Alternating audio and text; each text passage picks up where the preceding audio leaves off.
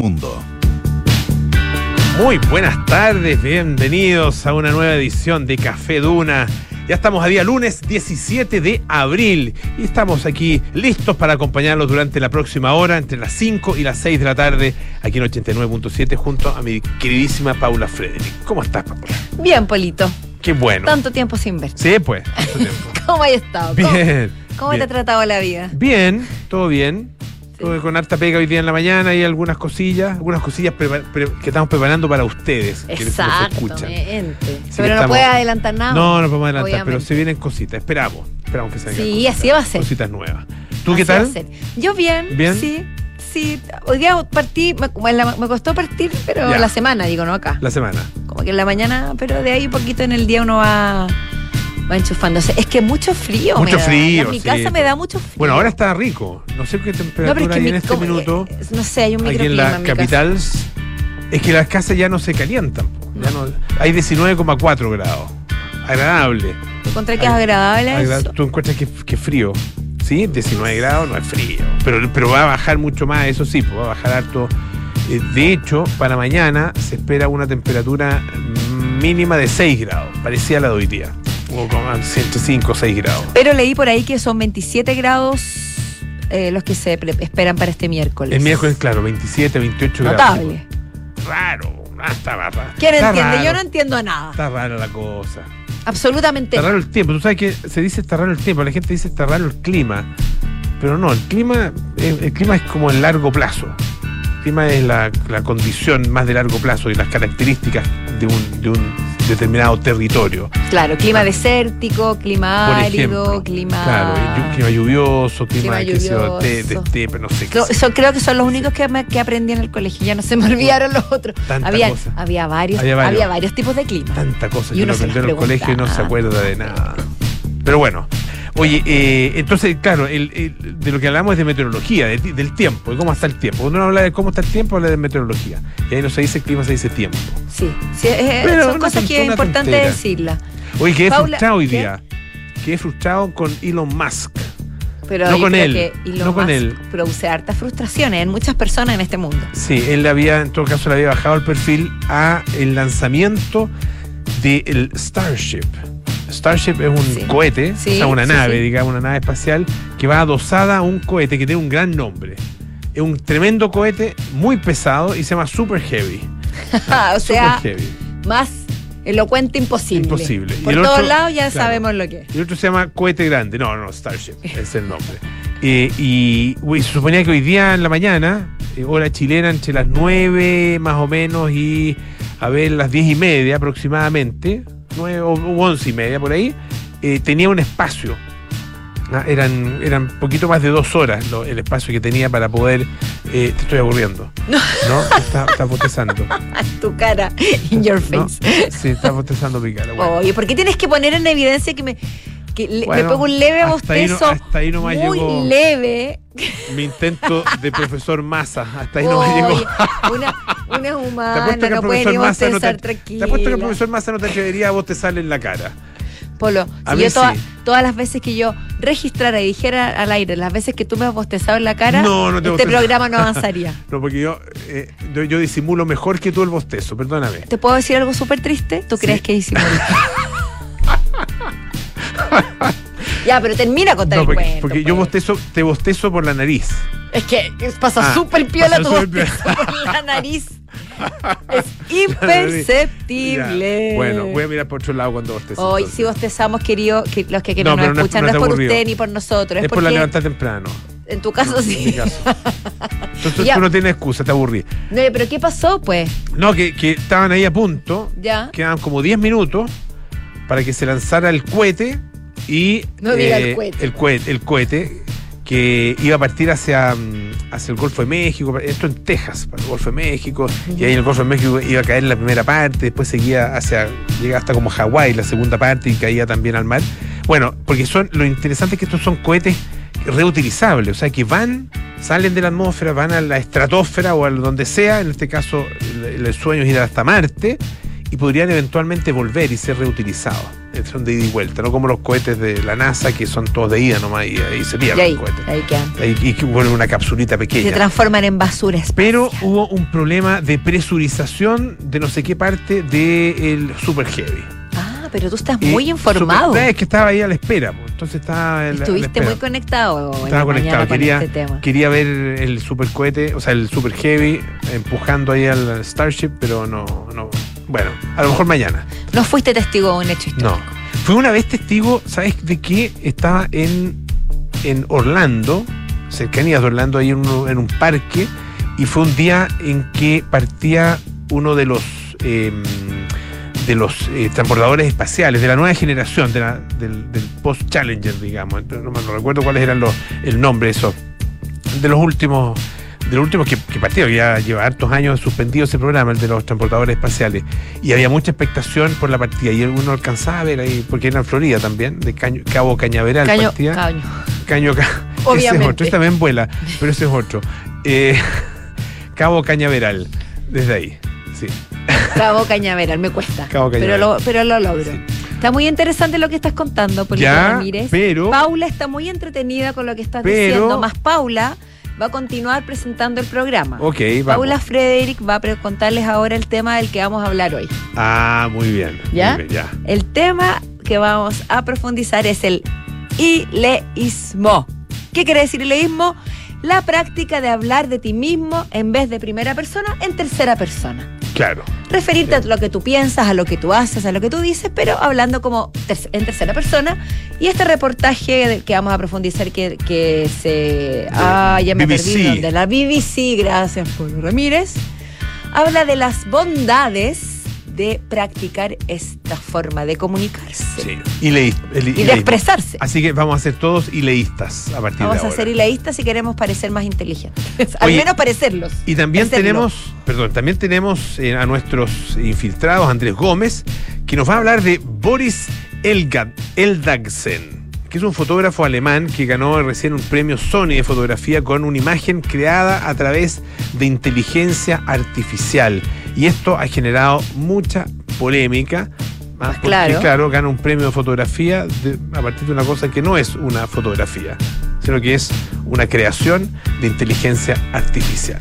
Por- La por- foto es bien, la, la no foto es bien bonita. Es Ay, bien estamos entrando en una era que se nos está yendo de las manos. Mm, es verdad. Cuando ya empiezan a ganar premios y a ganar, a ganar eh, prestigio y Sí, pues. llevarse los honores, ¿qué va a hacer de nosotros? Me pregunto yo. Oye, y también vamos a hablar con Claudio Vergara acerca de los artistas que no quieren ser parte de la coronación del rey Carlos III. Ir al Ha, desaire. ha invitado a varios ah, eh, y algunos han dicho que no, otros han aceptado, ah, pero ha habido cierta polémica al respecto. Así que de todo eso nos va a ilustrar Claudio Vergara en algunos minutos más aquí en Café Duna. Me recordó cuando los artistas se negaban a ir a Qatar. ¿Te acuerdas que también hubo Sí, algo parecido? Sí, pues. Que fue muy complicado. Igual fueron algunos, pero Algunos poco. sí. Fue, fue ahí, ahí nomás, la- o sea, fue bien, bien ahí nomás, para que vamos a andar con cosas Por eso de digo, y- sobre todo. Y tiene mucho que ver con eso mismo. con Morgan pudieron- Freeman, ¿te acuerdas que estuvo Morgan Sí. Freeman con su guante? Sí, estuvo Morgan Freeman. Sí. O, ma- o Dios. Para algunos, Dios. Que suele, suele hacer un papel similar a. O, sea, o Dios o, o no sé. Tiene esa cosa, esa aura como Sí, divina. sí. Celestial. Oye, el que habló fue el niño besado por el Dalai Lama. Sí. ¡Chan! Estas son Sí. noticias que siguen resurgiendo, porque por supuesto fue muy polémico lo que ocurrió en esta audiencia, donde el líder espiritual de los tibetanos, que actualmente tiene 87 años, habría llevado, no obligado, pero invitado a un niño que se acercó a él en la audiencia a darle un beso en los labios. Y a chupar la lengua. Eh, ahí, ahí iba, porque no contento Chup- con eso, le dijo, la chúpame la lengua. Literal. Esta práctica se supone que se dice que es una práctica milenaria que viene del rey tibetano del siglo XIV, etcétera, etcétera. No me acuerdo bien el nombre, pero le decían en lengua negra. Eso no se puede Ah, olvidar. verdad, pues, verdad. Más, por Yo supuesto. creo que lo inventaron eso a la pasada. Claro, para, salir del paso. Pero por supuesto esto causó tremendamente, tremenda, eh, re- tremendas reacciones, eh, un ídolo caído, uno más. El Dalai Lama no se salva y también se, se le llamó incluso a ser arrestado por abuso, abuso sexual o acoso Sí, pues. sexual a niños. Pero lo cierto. Oye, hay un artículo, perdón. ¿Ah? Ah, no, te cuento al final. ¿Sí? Te cuento al final. Eh, Les cuento lo que respondió el, el niño, el niño besado. El niño besado fue entrevistado en el canal Voice of the Tibet. ¿Ok? Y eh, se le preguntó su experiencia sobre al haber conocido tan de cerca, literalmente tan de cerca, al líder espiritual. No se le preguntó específicamente por el beso la- con lengua, sino que más bien su experiencia. ¿Qué respondió el niño? Dijo, fue increíble conocer a su santidad. Creo que es una gran experiencia conocer a alguien con tanta energía positiva. Es una sensación muy agradable conocerlo y obtienes mucha energía positiva, pero no solo eso. Una vez que obtienes esa energía positiva, creo que eres más feliz y sonríes mucho más. Fue una muy buena experiencia. Uno podría decir un niño inocente, tal vez no se da cuenta de la gravedad del asunto. Más la madre también se refirió al evento, al, asunto en, en esta misma entrevista. Su madre, Payal Canodia, agregó. Estamos totalmente agradecidos por haber recibido esta bendición de su santidad. Él se dirigió a nosotros en persona y nos enseñó sobre la paz que el mundo necesita y no puedo expresar cómo me siento al ser bendecida por él. Es decir, ninguno de los dos acusó recibo del polémico incidente. Era. Bueno. O sea, no quizás mole- tiene que, quizás mundo efectivamente es algo cultural. Puede ser. Porque, la, porque claro, que la madre no se manifieste en contra ya es más, más curioso que el niño mismo eh, lo diga, no lo comente porque puede no haberse dado cuenta de, del hecho mismo. Hay un artículo que es antiguo, ¿ah? es de, o sea, no es tan antiguo en realidad. Eh, ¿Qué es espérate. antiguo? no, antiguo yo te digo es antiguo es del 2008. No, yo no antiguo. llamaría antiguo. ¿No? ¿Cómo le llaman? Yo- Tiene yo- sus años. Yo lo llamaría clásico. Es un artículo clásico de eh, Martín Caparrós. Ya. Martín Caparrós, yo creo que te lo he mencionado. ah, te lo he mencionado, Martín Caparrós, ¿o no? Sí, sí lo hemos hablado. Escritor, que- eh, el que se- periodista el- sí. argentino de Ñamérica. Ah, el de El del- Ñamérica. pues, el sí, El pues. que proponía hablar en ñamericano. Bueno, él publicó un artículo que se llama Diatriba contra el Dalai Lama Mm. ya hace tiempo, el año 2008. Y bueno, cuenta un poco la historia de este niño, ¿no es cierto?, que fue encontrado eh, en. Eh, andaban unos, unos eh, monjes tibetanos ah, buscando al- a la reencarnación de eh, el decimotercer Dalai Lama que se había muerto recién.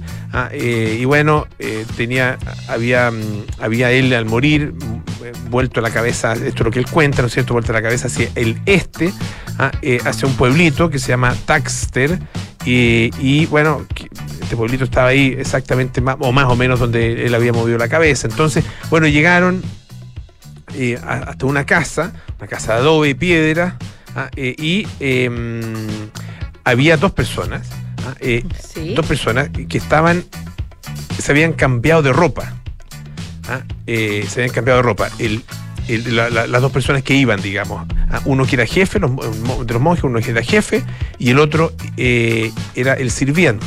¿Se intercambiaron entre ellos? Intercambiaron el ro- la ropa. Ya, ¿Ya? ok. Como el El príncipe y el mendigo. Como el príncipe y el mendigo. El jefe fue de sirviente y el sirviente fue de jefe. Entonces entraron a esta casa y se encontraron con el, el dueño ah, eh, y él los saludó, ¿no es cierto? Saludó con una reverencia al jefe, que era en realidad el sirviente, y saludó así nomás al, al sirviente que en realidad era el jefe. Pero su hijo de apenas dos años, Tenzin Gyatso, no se dejó engañar, dice, y saludó primero al jefe travestido, dice. Al jefe que se había cambiado ropa. Ah, ¿ah? ya, ya, ya. Entonces dijeron, ajá, Ajá. este es el lama en- reencarnado. Eso fue el signo que necesitaba, la que señal, la claro. señal. Lo anunciaron, que se hubo Mira. gran festividad y qué sé yo. Bueno, pero en algún momento las cosas empezaron a cambiar y cuenta toda esta historia, dice que lo financió la CIA, que, que se- pero el párrafo que te quería leerte, Porque estaba Es- buena la historia del niño perspicaz. no es buena, es buena. Mientras sí. no le haya dado, no le haya pedido que le chupe la lengua, está todo bien. Por lo menos hasta ahí. Hasta ahí no. Hasta, hasta- hasta Ya. ahí no había Nadie le pasado. pidió no, eso a nadie. Quería, quería saltarme a, a un párrafo que dice lo siguiente. El Dalai Lama, esto lo dice Martín Caparrós, sintetiza en una sola persona las dos organizaciones más retrógradas. Yeah. Él es Dios y rey de puesto al mismo tiempo. Claro, hay que recordar que es un rey de puesto, efectivamente. Como también es un señor muy educado, a veces le da un poco de vergüenza y dice que no es para tanto, pero sus súbditos lo reverencian como tal y, nadie lo eligió. Su único título de legitimación viene de aquellos monjes que decidieron que él era la reencarnación de un cadáver que les había hecho señas. A veces me sorprende cómo los grandes líderes del mundo y los intelectuales y los periodistas y tanta otra gente que se vayan en democracia todas las mañanas hablan con semejante respeto y entusiasmo de un Dios rey. En principio parece ser otro efecto de uno de los mitos más difundidos de estos años, el de la sabiduría del Oriente milenario. Hay muchos puntos rescatables y discutibles, no discutibles, sino que a conversar en esa declaración. Sí. Premio Nobel, gran conferencista, Sí, la, la- existe. amigo de todos los poderosos bien pensantes, consejero del mundo, bueno universal de nuestros días, un Dios verdadero. Bueno universal que ahora se cayó, pero estrepitosamente. Sí, pues se pegó un guatazo. Por eso fue tanto, porque fue un guatazo gigantesco. Cayó de lengua. que el mayor de todos los se fue guatazos. de lengua. Se fue de lengua, literalmente, por lo que, que. Como Dalai siempre La- nosotros. El Dalai Lame. El- Dalai Lama. Oye, quiero comentar otra noticia, pero esta es, es una linda noticia. A ver. Porque resulta, bueno, ahora se, se realizó el Festival Coachella, ¿cierto? ¿Sí? Que es uno de los festivales que se realiza en Estados Unidos más importantes de- del mundo. Y hubo un hito este año. Y tiene que ver con una chilena.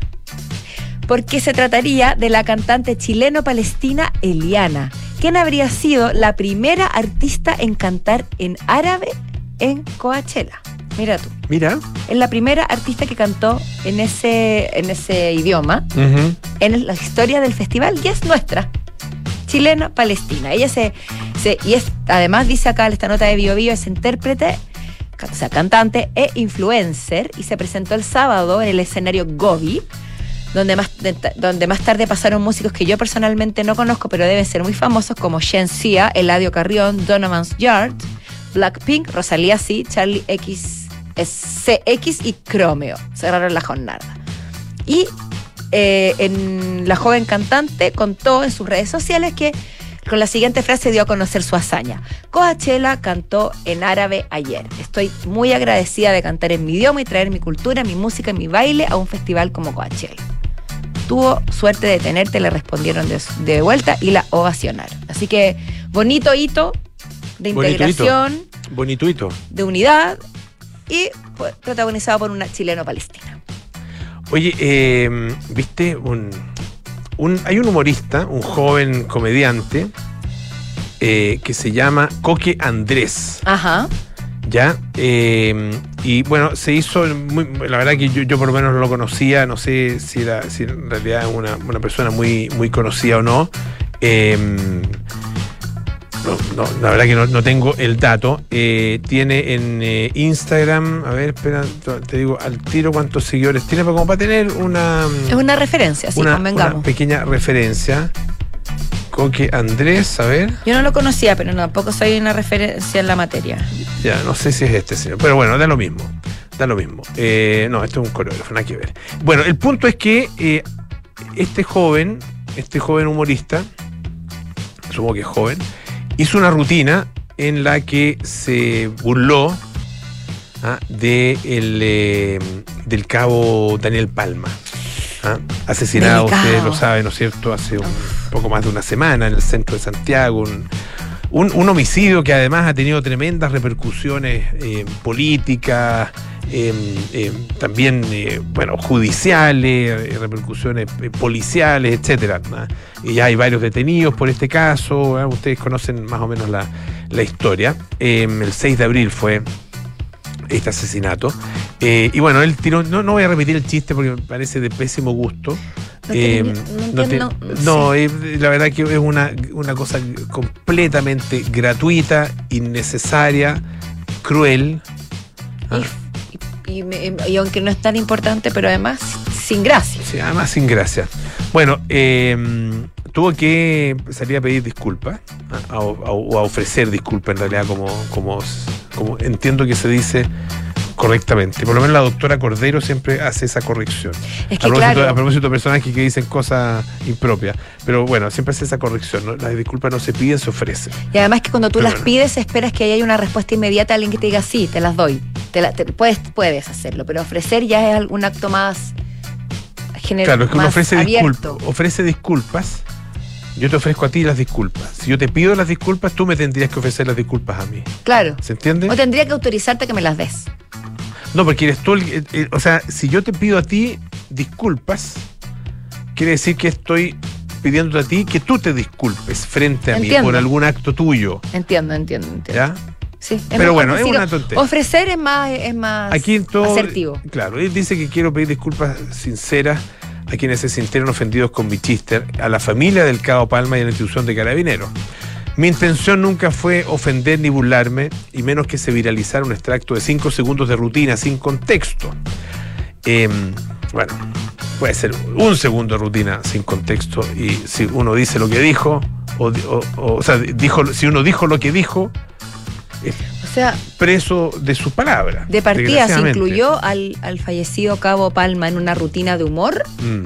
ya es, ya es descriteriado, creo yo, más allá del contexto en el que lo haya Sí. dicho. Fue un error haber ocupado ese recurso como humor, fue un error viralizar esto. Los humoristas normalmente suben extractos de rutinas de otros colegas sin dimensionar lo que se estaba publicando. No es por justificar, pero es exagerado las más de 250 amenazas de muerte hacia mí, hacia mi hija. Funar es un acto ilegal. Dice que el bar donde se realizó el show no es responsable sobre el chiste viralizado. Lamento mucho la situación. ahí. Oye, 250 amenazas de muerte, Mm. bueno, quizás exageró, pero tam- también eso es un extremo. Sí, pues. O sea, también es descabellado. Es que, mira, en el no humor. puede ser. en el humor, claro, puede haber. Tú sabes que en algún minuto, no sé en qué, es una ley antigua, no sé en qué quedó finalmente, pero eh, se intentó que el humor quedara fuera de la posibilidad de, mm, de querellarse por injurias o por calumnias. No me recuerdo. Claro, que no, fuera como un, exactamente. una- un argumento o una prueba para que para eh, o sea, si- a si alguien, yo hago en el a contexto- alguien. Claro, si yo digo algo de ti en contexto humorístico, yo no Por puedo ejemplo, apelar a eso para acusarte por agravio. por Claro, dejando, dejando de entender. Por ejemplo, haciendo una imputación falsa, ah, eh, diciendo que tú eres una ladrona, no diciéndolo directamente, sino que dando a entender, oye chiquillo, no sé, pues, oye chiquillo, ojo con los bolsillos porque acá llega la Paula Frederick. Ah, guajajajaja. Muy divertido, eh, ¿o no? No, No, muy no, fome, no, muy considero fome. eh, pero, es, fome. ese- pero es un ejemplo, un ejemplo No, fome. sí. Rápido, así que se viene a la mente. Pero fue, mira, fue explicativo. Ya. Pero espero que ya la gente Pero no sí, piense ahora que no, soy una ladrona. No, No, pues cómo van a pensar que eres ladrona. sé Bueno, yo, a, menos, pues. a menos que saquen el. Saque, alguien saque ese contexto. O sea, saque esa frase exclusivamente. Tú tienes y credibilidad. contexto. La no gente sé. va a creerte. Mm, No sé. Pero yo lo que dije, hay que tomar la frase completa. Tomar la frase completa, claro. Claro, bueno, tú, tú- pero en- entonces en ese caso lo del Cabo Palma, la, la alusión al, al- al carabinero No, pero, es- fallecido, pero, eh, es indefendible. es indefendible porque, Sí, como pues. te decía antes, no ni siquiera hay que mencionarlo. No Pero el punto es eh, que él tiene razón. Hacer humor cruel, malo, eh, lo que sea, no es un delito. Aunque a uno no le gusta, aunque le molesta, aunque No lo ofenda delito. incluso. ¿ah? no es Eh, un delito, pero es una cosa de criterio. Es una, es una cosa de criterio. Funar sí que es un delito. Y en eso el joven Coque tiene razón. Joven Coque. Oye, vamos a la música. Vamos a la música, joven Polo. Vamos, gracias. Lizzo.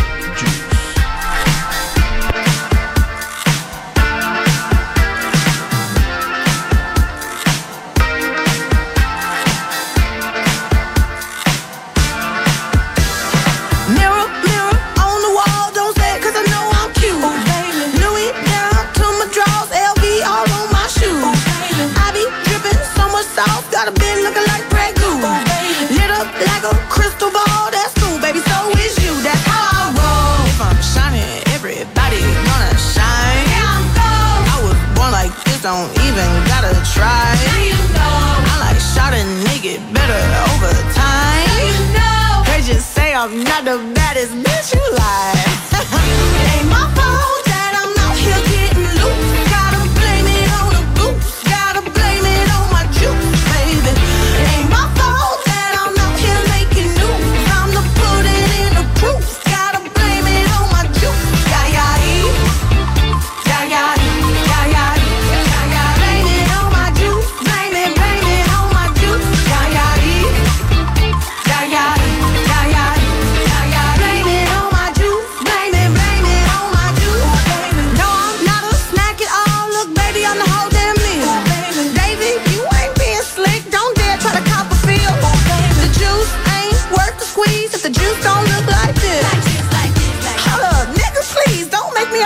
Shit.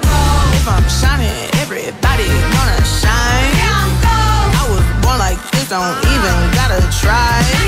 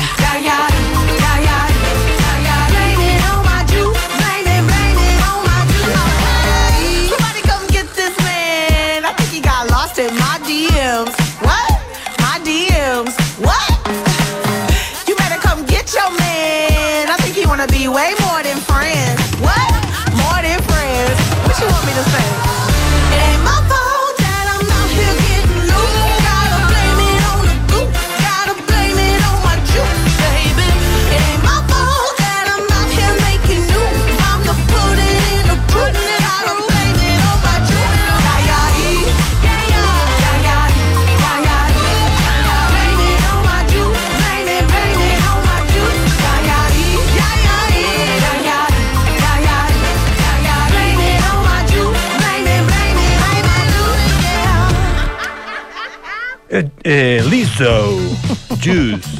Juice se llama también la. Me gusta. ¿Qué era? Era, la- una. Espérate.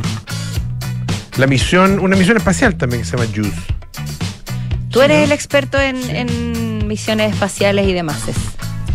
Así que tú puedes buscar esa información. Mientras tanto, te voy a hablar, no voy a hablar en tercera persona constantemente porque puede ser un poco agotador, pero según este artículo de BBC Mundo sería... Claro, es, es la misión lo, lo- lo hablamos acá en el programa. pero no me acordaba te- que, se perdón, llamara Juice. Juice se ah, llama, porque de hablamos que era muy jugosa. Sí, la de las lunas La de, de las lunas de, Júpiter. La de las lunas Las de con- nos Júpiter. contó Patricia Lascano. Exactamente. ¿Y ahora puedo seguir Juice. contando lo que estaba diciendo? Please. ¿Lo cuento en primera persona o en tercera persona? Eh, como, como te salga mejor. Yo creo que te sale bien en tercera persona. Sí, pero en todo caso esto no tiene nada que ver conmigo, así que no, no, no es una, una opinión mía ni un- algo que yo descubrí. Pero puede ser muy útil.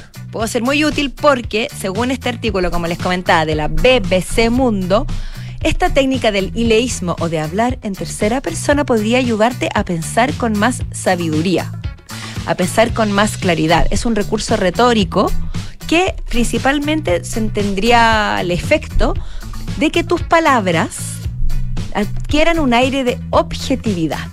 Es decir, que tú, como yo lo interpreto, eh, el artículo que aquí se plantea, tú al, al- escuchar tus problemas, tus pensamientos, tus ideas desde, desde afuera, lo mires desde otra perspectiva y te sientas más seguro al respecto. Porque las inseguridades, el síndrome del impostor, todo ese tipo de patologías las tenemos todos de alguna u otra forma y en algún otro grado. Y también está el clásico pensamiento que uno siempre dice que uno puede darle consejos a las personas y puede ser un excelente consejero, pero cuando se trata de darse consejos y de decirse cosas bonitas a uno mismo, ahí es cuando uno falla. Ese, ese es el punto, claro. Y yo creo que este es el meollo del pa- Y a uno le asunto. pasa, ¿eh? A uno le pasa, no, es que, no es que uno se las dé de psicólogo, pero cuando uno conversa con eh, alguien que está con algún problema, ¿no es cierto? Algún, algún tema, una pareja, qué sé yo, o un amigo en realidad, o amiga, que está ahí con un tema de pareja, de familia, de complicado, o incluso de pega, Sí, de todos eh, los ámbitos. repente uno puede ser bastante efectivo en eh, escuchar y aconsejar. Sorprendentemente efectivo. Claro. Y, Sí. y tener, no sé, la embarrada en su propia vida. Puede darse. Claro, pero si tú dices el polo y, y te hablas a ti mismo y te das consejos a ti mismo, claro, por lo esto mismo puede funcionar. es como una especie como de desdoblamiento. Exacto, Sí. Yo tuve un psicólogo exactamente. que uno de los ejercicios que hacía, eh, una de las temas que ejercicio, las técnicas que usaba era, te decía siempre, a ver, si tú te miraras desde fuera, ah, si estuviera, eh, así como si estuvieras mirando una película, Ya, ¿ah? ¿cómo podrías describir la situación? ¿Ah? Eh, ¿Cómo es el tono de voz? ¿Cómo es el, el- la- la- movimientos corporales? ¿Cómo es la actitud? ¿Cómo es la posición? ¿Ah? ¿Qué, qué- qué- qué le quiere decir a la otra persona? Y, uno efectivamente como que se salía de su propio de, de- de su propia participación ajá. en la situación y la miraba completamente desde fuera, así como si fuera una película. Uno hacía ese, ese eje- ejercicio de desdoblamiento. Y, Y general- interesante. y generalmente cuando uno hace ese ejercicio, eh, tiene mm, unos. Le, le baja el per- no es que le baje el perfil a las cosas, pero se descomprime, Sí, pues. pierde su gravedad o pierde niveles de gravedad. Las cosas uno las toma con, con altura de miras, básicamente. Entonces, eh, creo que Mm. Es útil. Te puede pasar como me pasaba a mí, que siempre termina con la sensación de que era un pelotudo. Un Que pelotudo. eso también es útil que te des cuenta una vez por todas, Polo. Gracias. Gracias. Oye, perdón, quiero, quiero darle, quiero mencionar eh, que este estudio científico tiene un eh, eh, de la sabiduría, más bien tiene, está encabezado por un científico, por supuesto, por Igor Grossman, que es de la Universidad de Waterloo en Canadá. Que hizo una investigación al respecto y descubrió que finalmente a largo plazo, a plazo, las personas que se expresaban en tercera persona, hablando de sí mismas en el fondo, se, se sacaban mejores conclusiones, se expresaban de manera más, más elocuente y podían eh, desarrollar mecanismos cerebrales y de entendimiento que los permitían enfrentar mejor la vida. Eso es a grandes rasgos. Ya, pues me gustó. Está bueno. Qué bueno. Sí. Paula se alegra mucho. A Polo le gustó. Oye, eh, una cosa importante que les quiero recordar. Construyendo un futuro de calidad. Universidad de Tarapacá, institución líder en el norte de Chile. Universidad del Estado. y celebra, Polito, el amor más grande de todos. Adelanta tu compra para, por supuesto, el Día de la Madre en tienda Paula Especial Mamá, del 27 al 30 de abril en Piso Diseño y Distrito de Lujo del Parque Arauco. Entrada liberada. Encuentra el regalo perfecto para hacer sentir especial a tu mamá. Moda, joyas, belleza, accesorios y mucho más. Oye, 14 de mayo es la- la- el Día de la Madre. Sí, pero esta feria es del 27 al 30 de abril. Es que eso es muy bueno, pues. Porque, Porque, así te adelanta. Claro, claro. porque ah, que, claro, aquí no, no, no, no tenía internalizado el día. el día 14 de Pero esto mayo. para que compres los regalos antes y llegues a tiempo con el mejor regalo para tu madre y, para, y todo lo que necesitas para sorprender. Exactamente. Nos vamos a la pausa, volvemos con nuestros infiltrados a Café Dura. Universidad de Tarapacá, 41 años comprometidos con la calidad. Está en el séptimo lugar del ranking Shimago de investigación en Chile con una alta productividad científica. El 93% de sus académicos tiene posgrado y el 54% grado de doctor. Está entre las 10 mejores de Chile en calidad académica según el ranking La Tercera que pasa.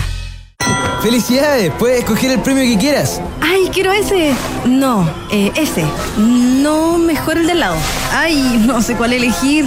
A veces no importa si le sigues dando vueltas, pero a la hora de invertir es mejor Scotia Fondos, que cuenta con toda la solidez y respaldo internacional que tiene Scotia, donde puedes invertir de manera fácil a través de la app o web y un grupo de coaches expertos te guiará según tu perfil de riesgo y objetivos. Toma la mejor decisión. Invierte en Scotia. Infórmese de las características esenciales de la inversión en estos fondos mutuos establecidas en sus reglamentos internos y scotiabankchile.cl. Infórmese sobre la garantía estatal de los depósitos en su banco en cmfchile.cl. Marca registrada de Bank of Nova Scotia, utilizada bajo licencia.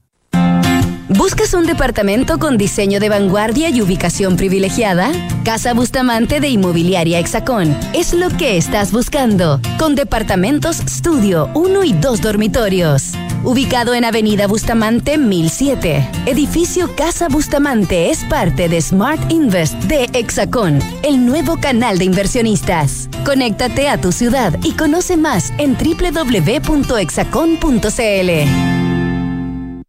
Soy Cory Harrison y mucho tiempo pensé que para tener un buen negocio solo había que hacer papeleo hasta que descubrí falabella.com. Dios, adoro este sitio.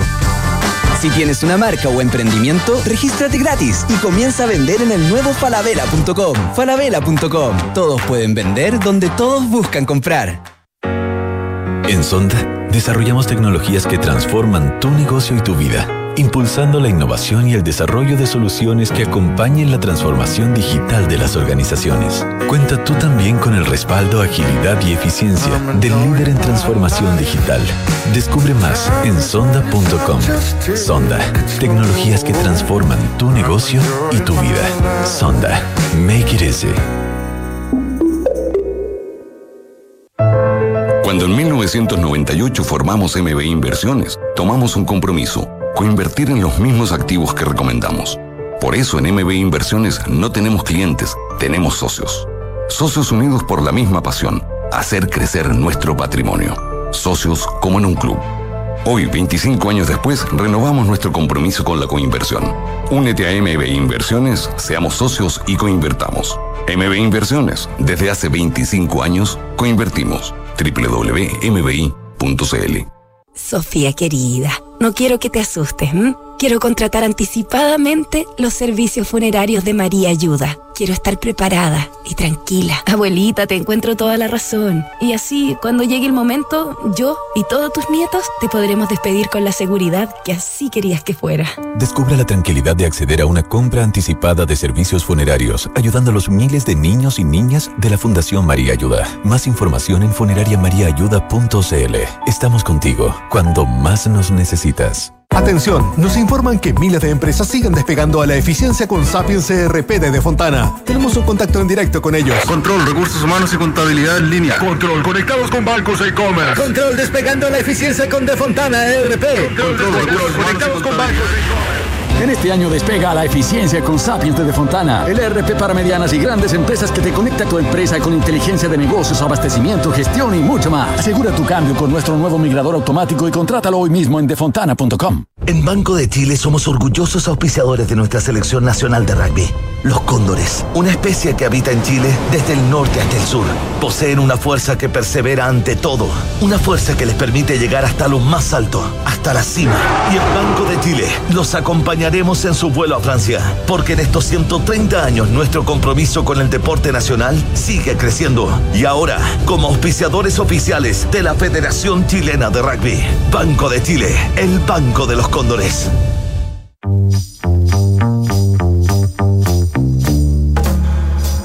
Son los infiltrados en Café Duna.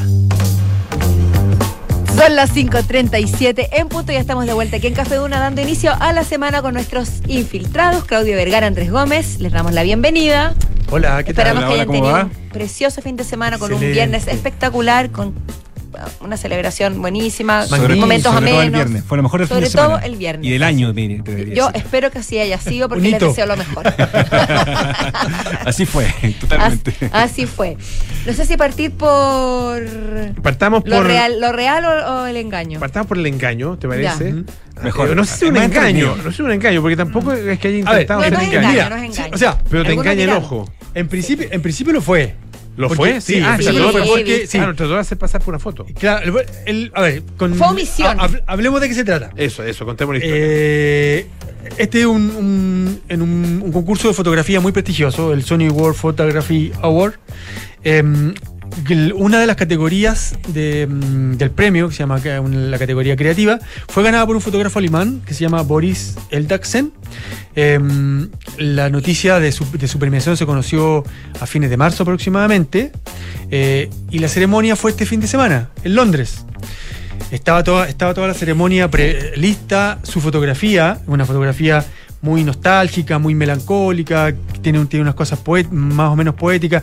Es una fotografía blanco y negro donde que muestra dos mujeres, una más joven, de mediana edad, y una mayor eh, a- apoyada en ella, eh, eh, a, su, a su espalda.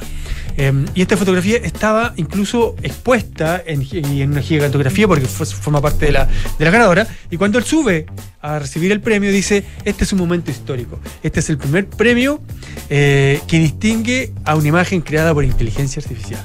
Oh, Uh. habrá sido realmente una. oh, porque fue, o sea, fue demasiado orquest- Parece orquestado. Parece orquestado. Parece que lo hubieran hecho a propósito Sí. para hacer un punto. Sí. Y en ese minuto, en ese minuto él dice que, que- que participó en el concurso este, para mm, probar en el fondo si los certámenes de fotografía estaban preparados o no para enfrentarse al desafío que hoy día significa las imágenes creadas con inteligencia artificial, que últimamente hemos conocido mucho, ¿no es cierto? Em, y se dio cuenta que no. Y dice que, que él, que la- que él dice que, bueno, evidentemente las imágenes de inteligencia artificial no son fotografías. Eh, la imagen que él, con la que él participó es una creación de un algoritmo eh, al cual él le dio ciertas indicaciones. Esto forma, esto forma parte de un proyecto que él está trabajando, de imágenes inspiradas en la estética más o menos de los años 40. Ujú. Eh, y él quería, él quería abrir el debate. Él cree que no se puede, que, que los certámenes tienen hoy día que te- tomar eh, recaudo respecto de, para proteger el trabajo de los fotógrafos, porque el, tra- trabajo de los fotógrafos hoy día está eventualmente en riesgo con la, la inteligencia artificial. Y que él cree que, él no está en contra de la inteligencia artificial, pero que cree que los certámenes de fotografía deberían tener em, reservado eh, secciones especiales para participar eh, como con, con imágenes creadas con inteligencia artificial. ¿Y existe alguna forma de, de corroborar o de identificar la proveniencia de la fotografía? Parece que no, porque los fotógrafos. Sí, pero no está cadena con mandar una foto de la otra foto, digamos, No, es foto que del modelo. digo. Claro, A menos que- eh, no, sí, claro, es muy difícil, claro. sí, No, es sé, verdad. no es muy difícil. hacer Sí, pues. un... A menos, a menos, la- a menos que lo la hagas, al que lo hagas como tal vez del modo antiguo, ¿no? Que Como fuera análogo y que, le, que muestre los análogo y la- negativos. Y la, digital- y la digitalices. Claro. Y tienes que mostrar el negativo. Exacto. Claro, estaba claro, pensando, que- en que te- mostrar te- negativos. Que te respalde. Eh, en la medida en que no puedas hacer el proceso contrario, porque podría eventualmente hacer el proceso contrario. Sacarle una foto a la foto la creada foto por la inteligencia artificial y mostrar los negativos. Sí, el largo proceso, Claro, pero el largo proceso. un poco larga, ¿no? Eh, Sí. eh, eh, pero bueno, sí. Para engañar, Mm. de repente hay que hacer un, par de vueltas, no sé. Sí, No sé. sí. Es que Ahora- a lo que voy es que un poco la- lo, lo- lo que dice la Paula, que es muy difícil muy poder difícil. demostrar la veracidad eh, de, una, de una fotografía. Y así, y, así, y así también la persona que participa como si fuera inteligencia artificial, pero puede ser una foto. O sea, para las dos categorías se, Mm. se puede dar esa dualidad. Mm. Pero Ahora- bueno, la magia está en creerles.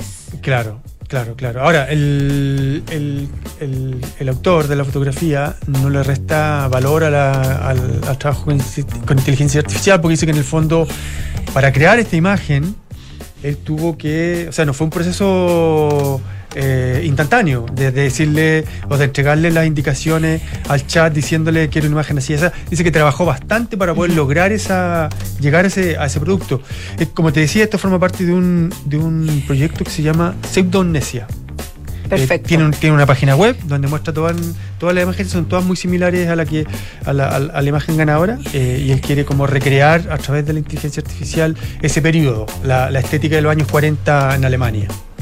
Bueno, y tú, tú contabas entonces que él no. que él rechazó el premio. Él rechazó el premio, exactamente, sí. Él rechazó el premio porque él, él quería como abrir el debate. Quería hacer el punto. Exactamente. ¿Y Dado que se- cómo- también en las últimas semanas hemos conocido imágenes que. eh, fake, fake, digamos, ¿no? Eh, el Papa envuelto en, en una parca de Valenciaga. eh, estaba otra también de. La, la detención, supuesta la detención, de, Donald, Trump. Eh, También han sí, habido obras de arte. Sí, claro, si tú las miras esas imágenes, eh, claro, son, son imágenes difíciles de creer, pero cuando tú las ves, no mm, podrían pasar eventualmente Claro, por una claro. fotografía. Sí, pues. Sí. Ahora, la, eh, le han For- pregun- formalmente convincente, pese a que el contenido es poco Claro, convincente. sí, obviamente. exactamente, sí. Ahora, el tema de la inteligencia artificial, la tecnología está a disposición. eh, esto ha creado todo una- un, debate en torno a los límites de la creatividad. Eh, el año pasado se entregó un premio un- en, un- en un- en un concurso de fotografía en Colorado a una pintura creada con inteligencia artificial. Y también ahí la pregunta es hasta dónde llega la autoría. Claro. ¿quién es el autor ahí? Exactamente. el autor es quién? El, el que hizo el- lo que se llama el prompt, ah, es decir, el ingresó los datos para que la inteligencia artificial hiciera su Él- trabajo. Él, él lo defendía que sí, que en el fondo él le dio. Él le hizo la pregunta, o le, o le dio, la- le dio los cuál, era, parámetros. cuál era la estética, qué tipo Claro. de, de obra quería crear. Lo mismo que el colectivo que en el año 2018, entiendo, sí, subastó un, un retrato eh, inspirado, creado con inteligencia artificial, inspirado en la estética de los siglos, del siglo XVIII, que se llamaba el retrato de Edmond Bellamy que era no, nunca existió Edmond Bellamy eh, y el retrato se subastó en 432 mil dólares casi medio millón Wow. de casi medio millón de Bien, es bien fascinante lo que está ocurriendo, Bien a pesar de que fascinante, sea éticamente dudoso. Y, y lo que pasa es que, claro, y hay, hay además, está todo el, el- el- est- esta vertiente, ¿no es cierto? Y estas preguntas que se abren en relación con la creación artística. Y por otro lado está también, están todas las preguntas que se abren con respecto a la f- fotografía de realidad, a la foto, al fotoperiodismo, por ejemplo. Exactamente, Ah, eh, exactamente. y, y que- porque, claro, las, fotos de eh, de, de Trump siendo detenido en Nueva York, ah, falsas, ¿no es cierto?, creadas por inteligencia artificial, son formalmente muy convincentes, muy, muy, muy, muy eh, me parece Son muy- verosímiles, muy, muy verosímiles, muy reales. Eh, y aunque el hecho es, probablemente poco, eh, eh, poco, no, no sé si es poco verosímil, pero, pero, eh, es poco falso, factible, poco claro, sí. factible y- y- e indemostrable. Eh, pero puede tener efecto. O sea, tal como aquí a este señor le dieron un premio, puede salir gente a protestar, por ejemplo. Exactamente. puede Sí, enfrentarse con la policía, puede, generar daño, puede generar muerte, no sé. Sí, Ah, Porque, porque, porque los efectos se pueden producir perfectamente. perfectamente. Sí, sí, aquí hay, hay- pueden haber eh, resonancias, secuelas Sin de, duda. de- de- sobre todo claro cuando estamos cuando estamos tocando temas delicados y, y que, y que tienen que ver con, con la vida real, digamos, Mm. Claro. más allá de, de- del mundo de las ideas o del mundo del arte. Así es. En fin, interesante. Gracias. Andrés. Oye, eh, vamos a, a hablar del rey, o más bien de, ¿cómo podríamos decir? Los bufones del rey. No, no son bufones del rey. Los hombres que se niegan al rey. Los músicos del rey. le- los músicos que Los no músicos quieren. le dicen que no al rey. Eh, lo que es bastante jugado de alguna forma eh, y tiene cierta, tiene cierta razón un poco misteriosa de lo que ha sucedido en el último tiempo y lo que ha filtrado la prensa británica en cuanto a la coronación del rey Carlos III y a, y a quienes estarán de invitados en su ceremonia, en su evento de coronación el día 7 de mayo, que será la fiesta en donde se celebrará con músicos, con eh, artistas, con eh, un show presente con más de 2.000 invitados y gente que ya podía retirar la entrada, etcétera. Eh, todo se materializará en el castillo de Windsor. Em, porque la prensa ha filtrado primero eh, el la lista de deseo, la wish list, si uno quiere rotularlo de alguna manera, de los artistas que Carlos quería para su coronación. mira, ya. Y eh, él quería un evento a todo dar en términos eh, de nombre, pero también muy actual. No solamente eh, lo que sucedía con muchos eh, jubileos de la Mm. reina Isabel, que tenía nombres muy diversos, eh, sobre todo históricos como Rod Stewart, Elton John, Paul McCartney. Eh, lo que quería, lo que quiere el rey Carlos, o lo que quería más bien, eran nombres muy actuales. Y quería básicamente a Adele, a Harry Styles, a Ed Sheeran. Y a Pailita. Y a Pailita. Y a Chris, y a Chris MG. y a Chris MG. No, yo creo que él ya no. ya lo quedó No, descartado. No, Chris desde- MJ yo creo que Desde ya- 10 de la mañana quedó descartado el Sí. hombre. Y menos mal, digamos. Adele, Ed Sheeran, Harry Styles y la reunión de Spice Girls, ni más ni menos. Ah. Él, él quería eso. eh, y ya al menos Adele le dijo que no, eh, sin dar una razón clara. Eh, Ed Sheeran dijo que no, argumentando que él tenía una gira en esa misma fecha, tenía un concierto en Texas ese mismo día, eh, 7 de mayo. Y Harry Styles también se negó, básicamente argumentando que eh, no quería o que quería privilegiar su tour mundial y, los conciertos que tenía por esa misma fecha. Eso ha, dado un, eh, un análisis en la prensa británica en el sentido de decir por qué se privilegia eh, o por qué los artistas están privilegiando otro tipo de proyectos en vez de eh, un hito tan grande como la coronación de un rey, cosa que antes no sucedía. Y Perdona, perdona, Claudio, Elton John también se había negado, ¿no? Sí, y eso también iba a ir para allá. Ya, Elton John sí. también se negó. Eh, Sí, pues. eh, un tipo que siempre estuvo súper vinculado a la corona, eh, amigo de Diana por lo demás, íntimo, eh, bueno, cantó en distintas circunstancias, cantó sin ir más lejos en su funeral, eh, Candle in the Wind, la canción que le dedicó a Diana el año 97 cuando falleció. Eh, pero ahí también dicen que hay una pugna entre Carlos III y Elton John. Eh, Carlos III hace un tiempo publicó una playlist de la coronación, en donde él publicaba los 26 o 27 artistas que eh, tú podías escuchar para prepararte para la coronación. Y estaban los más clásicos como los Beatles, Queen, Tom Jones, estaba también, por aquí tengo la lista, estaba también Bonnie M, por ejemplo, estaba David Bowie, Pet Shop Boys, Madness, The Who, bueno, grandes clásicos de la música británica. Y no estaba Elton John. No- dentro de todo eso Claro. estaba Elton John, lo que es- fue algo muy extraño. Y ahí la prensa británica también siempre muy inclinada hacia la chismología y hacia, la, ti- y hacia las teorías de todo tipo, eh, habló de una suerte de, eh, de, de enfrentamiento entre Carlos y Elton John solapado. Y eso vino... Por el tema Diana, ¿no? Claro, por el tema Diana, por el, por, eh, por el, por los antecedentes que tiene Elton John de su amistad con Diana. Y finalmente Elton John tampoco estaría en eh, este listado final de los artistas que van a estar el 7 de mayo en Windsor, eh, en, este, en el- la coronación de Carlos III. Eh, por tanto, claro, la lista inicial de Carlos no va a ser la que él quería. Y en. eh, O sea, Pailita tiene una posibilidad. yo creo que Se Pailita, una hace chance. Algún mérito, tiene alguna chance. Sí, Marceneque también, digamos. Marceneque. A lo mejor sí- Marcianeque más. Marceneque sí, además yo creo que Marceneque está en un, en un objetivo hacia allá, está yendo hacia, hacia la corona, está tratando de depurarse un poquito. bueno, quienes sí van a estar, que ya fueron confirmados por la BBC, son Katy Perry. Lionel Richie, Lionel Richie es un artista estadounidense, pero de un fuerte, un fuerte arrastre en Inglaterra, él es muy popular en Inglaterra y en Europa en particular. Andrea Bocelli, que siempre está un poco en todas, Sí, está en es un todas, tipo que siempre muy está en todas, en cualquier tipo de coronación y evento.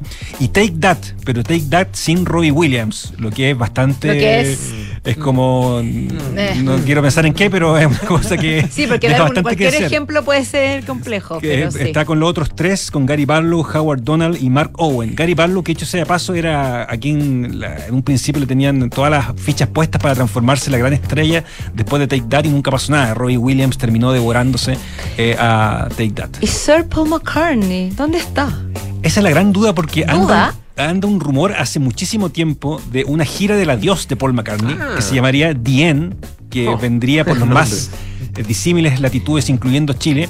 Pero también hay mucho rumor de qué está pasando con él en términos de su salud, en términos de si realmente puede eh, tener una gira extensa, larga, por otros rincones de, eh, del planeta, porque él tiene 80 años y por supuesto que ya su salud, su nivel vocal no es el mismo de antes.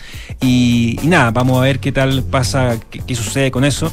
Pero por lo pronto, al menos estos anuncios iniciales no estaría considerado dentro de la coronación de Carlos III. Curioso que falten, falten los Beatles. O sea, si él quiere un evento de tal magnitud, debería estar un nombre como él, como. Paul McCartney. Pero raro que Menos gente Ringo. se niega, a mí me llama la atención. O sea, Sí. no, no digo que no- están en su derecho y tendrán sus razones también, pero es raro que... que, Es raro porque es un hito dentro de todo. Claro. es una Es sola vez, es un hito. Además, los británicos tienen una raigambre y una raíz y un vínculo con la corona que es Claro. súper fuerte y es súper identitario.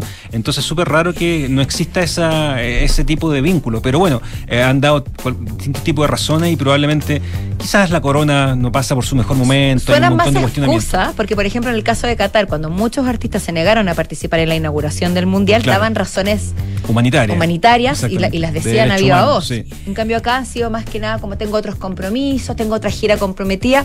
Suena más a excusa en el caso de que sea por un tema de no, no estar tan de acuerdo con, con la monarquía hoy. Claro, excusa y, y falta de voluntad. También, porque Claro, si yo tengo un concierto, claro. pero me están invitando a la coronación del, del Claro, entre un concierto en Lo re- lo Texas. Siento que ahí, no sé, no quiero menospreciar y- los conciertos, Claro. otros conciertos, pero es curioso que, que se niegan a un hecho tan histórico. Sí, y, y un Tiene que haber algo más de, de fondo, digo. Tiene que haber, yo creo que hay cierta distancia con la corona, yo creo que también hay cierta distancia con la monarquía, yo creo que también hay cierto, no es lo mismo de antes, y bueno, hay una serie de circunstancias Mm. que han rodeado a esto, pero finalmente, claro, es súper extraño y bueno, vamos a ver qué pasa y qué artistas finalmente componen esto, que en algún momento, por ejemplo, en, la- en los Juegos Olímpicos de Londres sí, se subieron todos al carro. Claro, sí. Eh, ahora no sucedió y... Algo hasta, hay. Hasta la reina en es esa oportunidad. ¿ah? Hasta la reina en esa oportunidad. Hasta la reina, en esa oportunidad, hasta James Bond, me acuerdo que salió James. Bond, es verdad. Sí, sí, Sí. ahí. Ya, Buenísimo. pues, muchísimas gracias, Claudio. Eso, Claudio bueno. Vergara, Andrés Gómez, nuestros infiltrados de este día lunes. Llegamos al final de Café Una, continuamos mañana, por supuesto, nos volvemos a encontrar más bien mañana a las 5 de la tarde. Ahora vienen las noticias con María del Carmen Rodríguez.